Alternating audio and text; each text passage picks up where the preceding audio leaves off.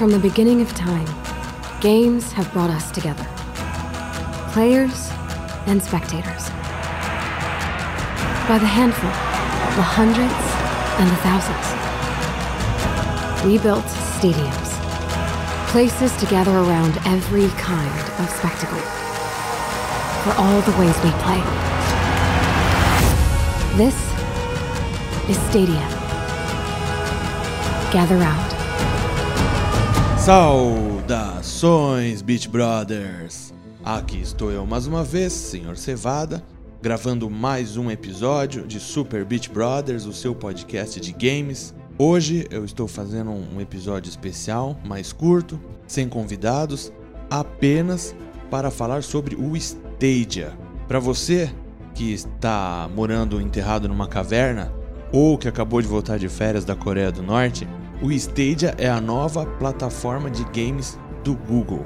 Ela foi anunciada agora, nesse dia, dia 19 de março, há quatro dias atrás da gravação desse podcast, durante a GDC, que é a Gamers Developers Conference, ou alguma coisa assim, que é a Conferência de Desenvolvedores de Games. Ela foi do dia 18 ao 22 de março, mas especialmente no dia 19 houve uma apresentação do Google. Essa apresentação do Google já havia deixado um monte de gente com a orelha em pé porque o Google normalmente não participa desse tipo de convenção. E essa é a maior convenção profissional do mundo da indústria do desenvolvimento de games. Então, ela ter anunciado que iria participar causou um certo alvoroço no meio gamer.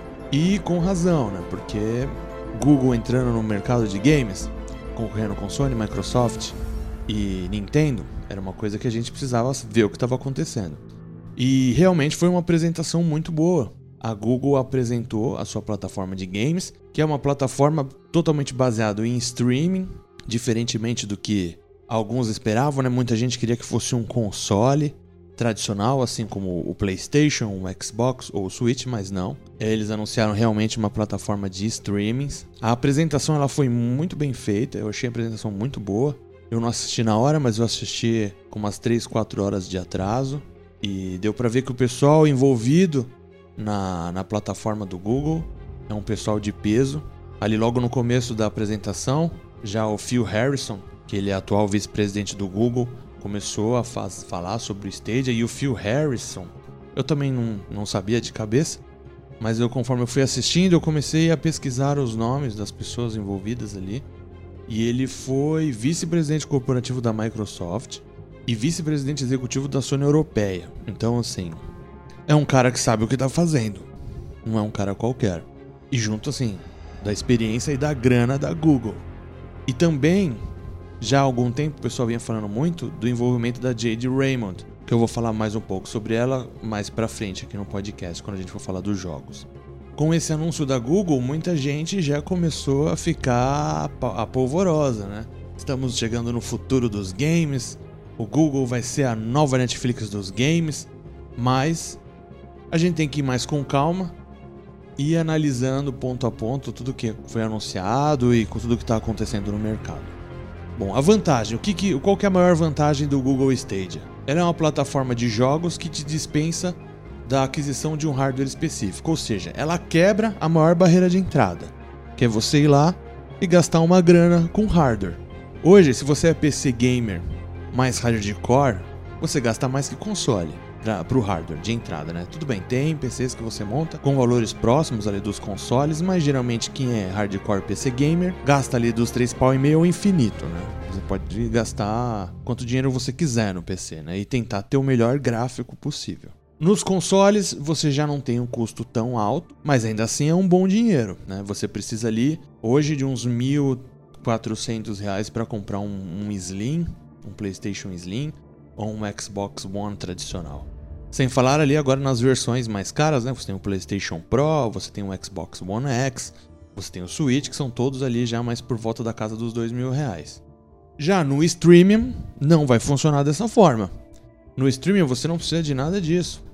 O que, que, o que, que é o streaming? Você pode pegar. No streaming, você apenas precisa ter um desktop com ali o Google Chrome, com ali o Google Chrome, difícil de sair ou um netbook com Google Chrome, um tab, um, Um tablet é foda. Vai, um tablet com Google Chrome, ou um celular também com Google Chrome, ou ainda um Chrome. Um, esse Chrome tá difícil de sair. Ou ainda um Chromecast, né? Como é o caso de muita gente que usa o Chromecast na TV. Eu ainda tendo uma Smart TV, eu ainda gosto muito de usar o Chromecast. Não sei se é por costume, não sei se é porque eu gosto, como eu já tô com o celular na mão, eu gosto de vendo as coisas que eu quero assistir, salvando, baixando, favoritando, adicionando na minha lista, depois já tá ali na mão. Bom, aí é a preferência de cada um. Então, logo, a gente vê que você não precisa de muita coisa para começar a jogar. Pelo que eu vi na apresentação, você tá ali no YouTube, você tá assistindo uma gameplay de Odyssey.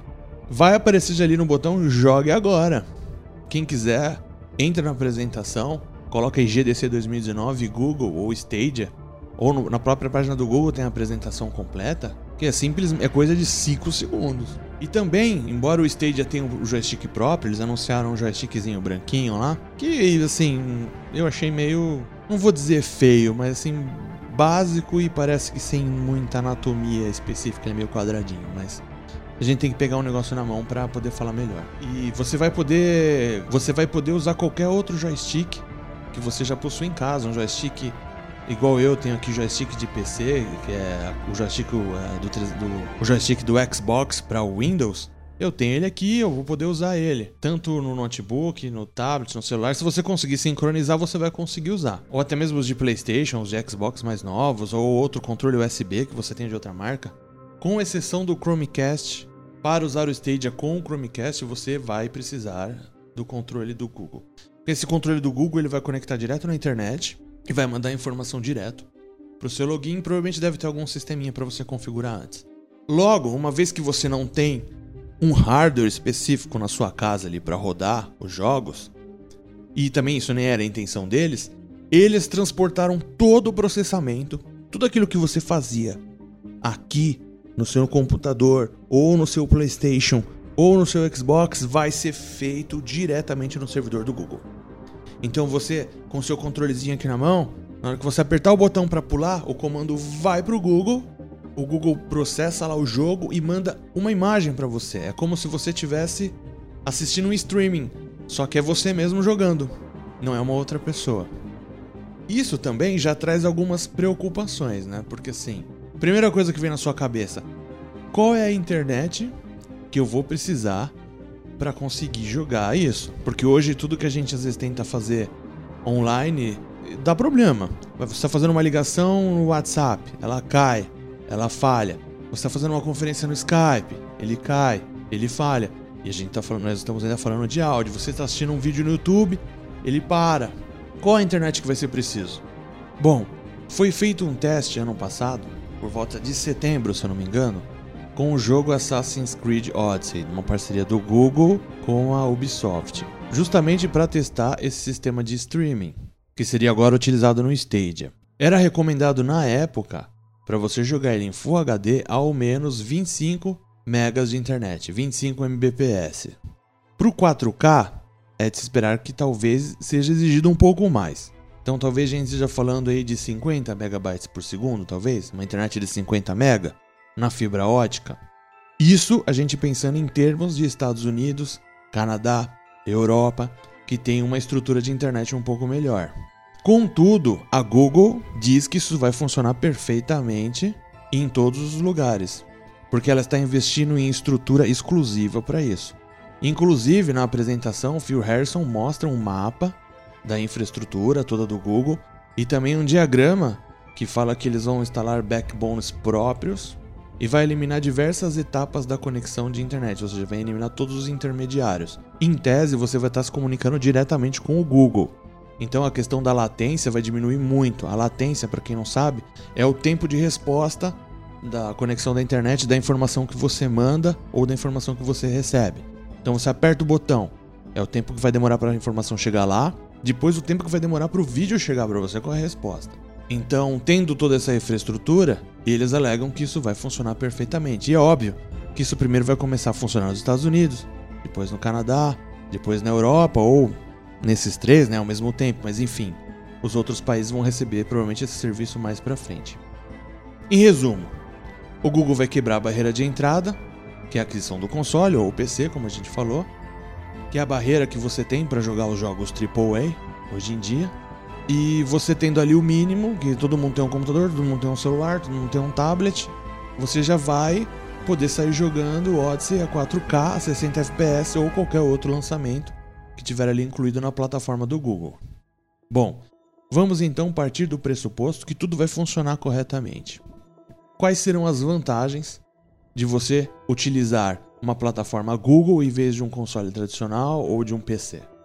Como foi falado da estrutura, como vai ter baixa latência, então as partidas em rede vão ser mais equalitárias considerando essa questão da internet. Você não vai ter um cara com ping 20 e um cara 200. Isso vai ser um pouco mais equalizado. Claro que não vai ser todo mundo igual, mas mais equalizado.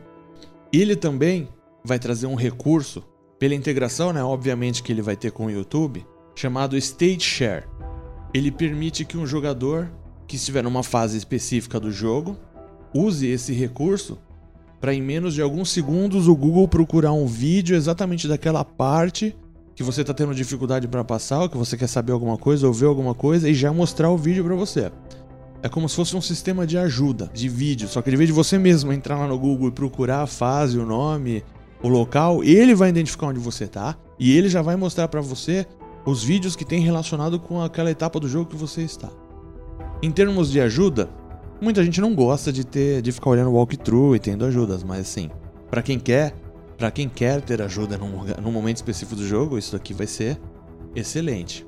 Outra coisa legal, para quem gosta de co-op local, o couch co-op, que é que em muitos sites, né, se você traduzir literalmente é cooperativo de sofá, que eu acho engraçado o termo, que é você e outra pessoa jogando na mesma sala o mesmo jogo. O Stadia vai ter o recurso de co-op local ilimitado, porque cada pessoa que estiver jogando o jogo, ainda que a imagem esteja na mesma tela, vai estar processando individualmente no Google. Então, você não tem restrição de hardware, às vezes, para fazer um jogo onde quatro pessoas podem fazer co-op na mesma tela. Assim, se você for pensar, todo jogo pode ser co-op, porque você não tem limitação de hardware. Você só vai estar tá ele só vai ter que ter o recurso para dividir a tela. Então eu tenho uma conta, meu amigo tem uma conta, a gente tá aqui junto, sobe os dois na mesma tela, não tem limitação de hardware, divide a tela. O meu vai estar tá sendo processado no Google individualmente e do meu amigo também individualmente. Para quem gosta de jogar co-op local, principalmente para quem é player mais antigo igual eu, eu achei isso aqui muito legal. Quanto ao potencial de processamento dessas plataformas, também é uma coisa que preocupa os gamers, né? Ninguém quer ficar tendo gargalo ou limitar qualquer tipo de limitação na hora de, na hora de jogar. E eles anunciaram que hoje a capacidade de processamento que você vai ter no Stadia para o jogador individualmente é mais que o dobro do que o PlayStation 4 Pro e mais que o PlayStation 4 Pro e o Xbox One X juntos. É 10 ponto alguma coisa teraflops, agora não me lembro de cabeça. Conta os 4 e 6 ali do PlayStation 4 Pro e do Xbox One X, respectivamente. Além disso, você já pode esperar uma puta integração com o YouTube e também ferramentas para os criadores de conteúdo. Inclusive, vai ter uma ferramenta chamada Crowdplay que o streamer vai poder abrir o jogo para os espectadores ao vivo ali conseguirem jogar ou participar com ele de alguma forma. Para quem gosta, para quem curte assistir, é, para quem, quem para quem gosta e quem curte assistir streamers, isso daqui pode ser uma coisa que isso aqui pode ser uma coisa que seja muito divertida no futuro. A gente também tem outra preocupação grande quando falamos em novas plataformas, que são os jogos. Precisa ter jogo, obviamente, exclusivo ou não. Se for exclusivo ainda melhor, mas você precisa ter jogo para atrair as pessoas para a plataforma. Tá? Antes mesmo até de falar de preço, antes mesmo de falar de modelo de negócio, que a gente vai falar mais para frente. O que, que vai ter para jogar no Stadia? A gente viu ali, dos nomes mais chamativos da apresentação, o Doom e o Odyssey. O Odyssey já é um jogo de outubro do ano passado, se eu não me engano. Não é uma coisa que vai causar muito impacto. É legal? É, mas assim, muita gente que tinha grande interesse pela franquia, que de fato foi um grande jogo, já jogou. Então, a gente ainda tá na expectativa, eles não fizeram nenhum grande anúncio, mas a parte da divisão de jogos de entretenimento de entretenimento vai ser chefiada pela Jade Raymond, que eu falei lá no começo. A Jade Raymond ela está envolvida em jogos como Assassin's Creed e Watch Dogs, lá na Ubisoft, na época que ela trabalhou na Ubisoft, e também ela tem uma passagem na Electronic Arts. Também é uma pessoa muito competente. Então, como eu disse, a Google está cheia, a Google está contratando bastante gente de peso. Assim como o comando da Jade Raymond, há de se esperar que venham jogos bons para o Stadia. Não só jogos de terceiros, como também jogos exclusivos, porque uma das coisas que ela disse que para aguardarmos novidades a respeito das empresas first party. Quando você fala de first party, você pode entender exclusivos. Então é muito importante que tenha. E a expectativa é que eles participem da E3. Eu não sei se é a expectativa ou se é a minha expectativa, né? Mas que eles participem da E3 e anunciem jogos exclusivos. Agora, a gente vai para uma segunda parte importante, tão importante quanto os jogos para saber, para saber se o Stadia vai virar, que é o modelo de negócio. Como que ele vai funcionar? Muitos analistas de mercado estão afirmando que ele vai trabalhar no modelo de assinatura, nos mods da Netflix, do Spotify, do PES, do Microsoft. Mas assim, não existe confirmação nenhuma, não foi falado nada sobre isso na apresentação, mas existe uma probabilidade. Por outro lado, se eles forem vender os jogos, eles vão vai ser tudo vai ser tudo todos você vai comprar o acesso para o jogo específico e vai pagar provavelmente full price, né? Porque eu não acredito que as distribuidoras vão diferenciar preço para o Google, porque senão eles se queimam com o resto do varejo. É, a, é o que acontece nas mídias digitais dos consoles. Você entra lá para comprar uma mídia digital e ela é tão cara ou mais cara que a mídia física. E por que, que isso acontece? Porque se o PlayStation começar a vender mídia digital mais barato, ele vai se queimar com o ele vai se queimar com o varejo. O Walmart lá da vida vai falar assim: "Olha, então eu não vou mais vender suas coisas". Então, para um jogo ou outro, talvez tenha uma vantagem, um desconto, uma promoção, mas eu duvido que se eles forem vender jogo a jogo, o preço seja muito diferente das outras plataformas.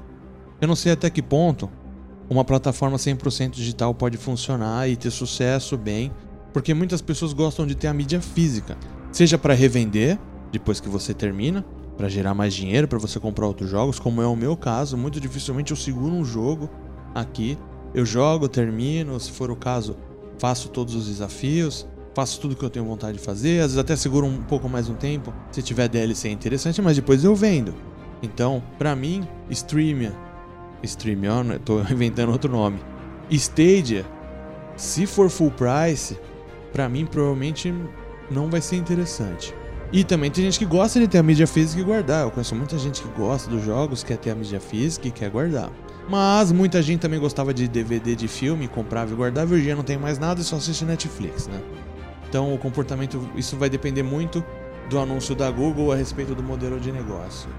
Eu espero que seja uma assinatura mensal. Eu, particularmente. Não é o que eu acho que a maior parte das pessoas querem. E tenha jogos exclusivos. Eu quero competição de exclusivo. É isso que eu quero. Mas vamos esperar mais um pouco para ver o que, que vai acontecer. Né? Ninguém sabe se, se tem ou não exclusivo, se vai, se vai ser net, modelo Netflix, se não vai ser de assinatura. Então a gente vai ter que esperar. Bom, nisso houve uma certa reação né? Dos, dos, concorrentes, principalmente da Sony e a Microsoft, muito que muito provavelmente eles vão lançar coisas parecidas, né? A Sony já tem no seu serviço de assinatura, né, que não é disponível aqui no Brasil, serviço de streaming.